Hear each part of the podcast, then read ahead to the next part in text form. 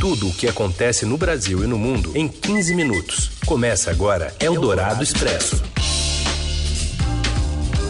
Olá, seja muito bem-vindo. Boa semana para todo mundo que está na escuta já do Eldorado Expresso, o programa que reúne as notícias mais importantes do dia em 15 minutos na hora do seu almoço. Primeiro aqui no formato rádio pela FM 107,3 da Eldorado e já já em podcast para você ouvir a qualquer hora do seu dia. Boa tarde, Raíssen Abac. Boa tarde para Carolina Colim também. Tudo bem? Vamos, tudo certo. Tá frio, né? Tá frio e chuva. Tempo chuvoso, né? Não chuva, mas tempo chuvoso em São Paulo. Vamos falar do clima também hoje na edição desta segunda-feira, dia clima lá para Amazônia, né? 19 de agosto de 2019. Eldorado Expresso. O presidente Jair Bolsonaro inicia a semana tendo que tomar duas decisões importantes: a transferência do COAF para o Banco Central e se sanciona ou veta a lei de abuso de autoridade. No Senado, outro problema. O levantamento do Estadão mostra a resistência à indicação de Eduardo Bolsonaro para embaixador nos Estados Unidos.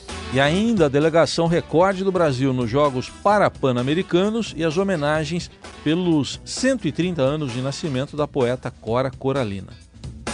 Eldorado Expresso. O presidente Jair Bolsonaro deve oficializar nos próximos dias a transferência do COAF do Ministério da Educação, aliás, da Economia, para o Banco Central. O Estadão Broadcast apurou que a medida provisória ainda está em análise no Palácio do Planalto e não há certeza de que será assinada na segunda-feira. Oficialmente, a decisão de Bolsonaro de transferir o COAF para o Ministério da Economia, para o Branco Central daí, tem o objetivo reduzir a influência política no órgão, que é responsável pela identificação de ocorrências suspeitas e atividades ilícitas no sistema financeiro. A mudança, porém, surge na esteira de declarações do atual presidente, Roberto Leonel, que desagradaram o Planalto. Leonel perde o cargo após ter feito críticas à decisão do ministro Dias Toffoli, que é presidente do Supremo, de suspender investigações feitas com dados do COAF, mas sem autorização da Justiça. Toffoli tomou a decisão provisória atendendo a um pedido do filho do presidente, Flávio Bolsonaro. O plenário do Supremo ainda vai analisar essa questão. Eldorado Expresso. E tem expectativa também para a decisão do presidente Jair Bolsonaro se vai vetar a lei que pune abuso de autoridade aprovada lá na Câmara. Vera Magalhães, editora do BR Político aqui do Estadão, novo projeto que analisa a política diariamente, também analisa que Bolsonaro, da, o Bolsonaro da campanha, aquele da campanha, certamente subiria no palanque, defenderia o veto derrubaria o texto porque não passa de uma tentativa, na visão dele, de os corruptos impedirem o combate à corrupção. Agora, e o Bolsonaro presidente, levando em conta o clima tenso com a Receita, o COAF, que a gente acabou, acabou de ouvir aí, e também a Polícia Federal, como é que faria? Se veta, ele fortalece o ministro Sérgio Moro, que eh, sugeriu a retirada de alguns pontos subjetivos. Aliás, os dois estiveram juntos hoje de manhã. Se não veta, cresce o pacote de derrotas do ex-juiz desde o início do governo. Eldorado Expresso. Bom, enquanto isso, lá no Senado, a votação da indicação de Eduardo Bolsonaro para a Embaixada do Brasil em Washington vai ganhando contornos preocupantes para o governo. Se fosse hoje, o deputado federal não teria votos suficientes dos senadores no plenário, segundo mostra um levantamento do Estadão. Dos 81 senadores, 30 responderam que pretendem votar contra o filho do 03 do presidente, né, o filho 03 do presidente, ante 15 que disseram a ser favor. A favor. Outros 35 não quiseram responder ou se colocaram como indecisos. E com base nesses dados, também a colunista do Estadão e da Rádio Dourado, Eliane Cantanhede, diz que o presidente faz cálculos políticos para a tomada dessa decisão. É muito improvável que todos os 35 que ainda não responderam votem em massa 100% a favor. Portanto, a situação não está fácil. E isso tudo tem como, vamos dizer assim, pano de fundo um parecer da comissão, é, enfim, da consultoria legislativa do Senado, dizendo que a indicação do próprio filho do presidente é nepotismo, sim. Eliane ainda afirmou que Bolsonaro, pai, só vai oficializar essa escolha quando Eduardo sentir que tem o apoio majoritário dos senadores. Eldorado Expresso. E naquela polêmica da semana passada envolvendo o presidente Bolsonaro e a caça às baleias na Noruega, tem mais um país entrando na história, porque as baleias eram da Dinamarca e quem traz as informações é o repórter Gabriel Weiner. Oi, Gabriel.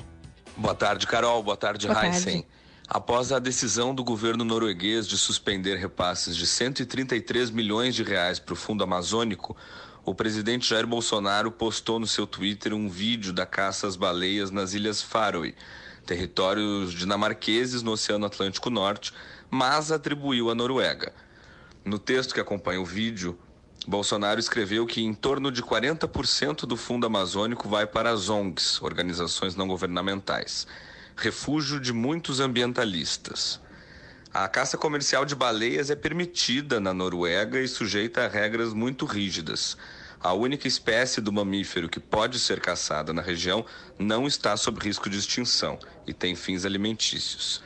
As imagens levaram a discussão ao topo dos temas mais debatidos no Twitter na manhã dessa segunda-feira. Apesar de algumas manifestações de apoio ao presidente, a maioria das reações à postagem ironizava e criticava o equívoco geográfico cometido por Jair Bolsonaro. Bom, enquanto isso, governadores da Amazônia Legal lamentaram que posições do governo brasileiro tenham levado Alemanha e Noruega a suspenderem repasses para ajudar na preservação da Amazônia. Dizem que vão tentar dialogar diretamente com os países financiadores para encurtar o caminho do dinheiro que ia para o Fundo Amazônia. No fim de semana, na festa do peão de Barretos, no interior aqui de São Paulo, o presidente Bolsonaro voltou a falar sobre meio ambiente. O meio ambiente pode e vai casar com o desenvolvimento. Enquanto eu for presidente, o desenvolvimento estará acima de tudo. É nesse contexto que hoje começa também em Salvador a Semana Latino-Americana e Caribenha sobre mudança do clima realizada pela ONU. O evento é preparatório para a COP25, que será realizada em dezembro em Santiago, no Chile. Eldorado Expresso. De volta com o Eldorado Expresso para falar também sobre o otimismo e a indignação que tomam conta de Lima nos Jogos Pan-Americanos. Quem conta melhor essa história é o Robson Morelli. Oi, Morelli.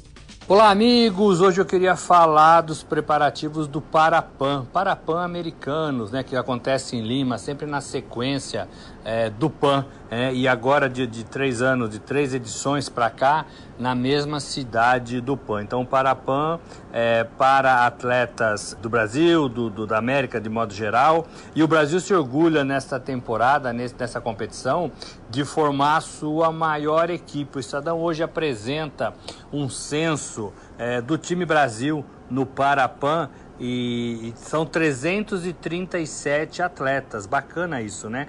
337 atletas, a maior delegação que o Brasil já levou para um Parapan é, americanos. É, a gente separou aqui por gênero, por exemplo, você tem 216 atletas masculinos, 121 atletas do sexo feminino. A gente também fez um ranking aqui, também fazendo parte desse censo, é, de atletas por modalidades. Esses atletas todos estão divididos é, em atletismo, que é um dos principais grupos, o maior, né, com 78 representantes. Natação vem em segundo, com 40 atletas tênis de mesa, basquete em cadeira de rodas, 24 atletas, vôlei sentado, né, é aquele tipo de vôlei que o, os atletas ficam sentados, nós temos 24 atletas também para essa modalidade, enfim, ciclismo, bote, judô, futebol de sete. A gente fez um ranking aqui dividido por modalidade para ver o tamanho é, do time Brasil. A competição começa nesta sexta-feira. É, o Estadão vai ter é, um repórter enviado especial a Lima para contar essas histórias. E, a, e, o grande objetivo do Brasil é, é, chegar aí a 100 medalhas de ouro. O Brasil é sempre é, primeiro neste ranking, o Brasil ganha muitas medalhas.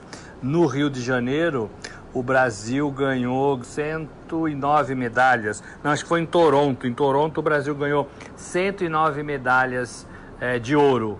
É um time forte e é uma competição que a gente vai ver a partir de sexta-feira. É isso, gente. Falei. Um abraço a todos. Valeu. É, e um detalhe aí no Parapan de Lima é que ele vem depois de uma mudança do Comitê Paralímpico Internacional que reclassifica aí as condições de alguns atletas. Então teve o caso, por exemplo, do atleta, o nadador André Brasil, um campeoníssimo aí com 14 medalhas para a natação brasileira, que agora não é mais considerado deficiente. O Brasil também, então, é, critica essa mudança aí nos critérios do Comitê Paralímpico Internacional. Eldorado Expresso. Eu tenho muito orgulho de tudo que ela escreveu.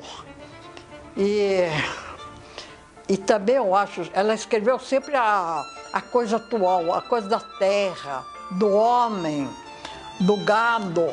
Não é coisa aí que, que, que é de sonhadores, não. Então é a verdade do dia a dia. Isso é uma, é uma faceta muito interessante do escrito dela. Que eu sinto mais. Ela saudade. é Cora Coralina, né? Que vai ganhar um ano só para ela, a gente ouviu aí. A filha né, de Cora, Vicência Bretas Tarran, que aos 90 anos relembra as lições aprendidas com a sua mãe.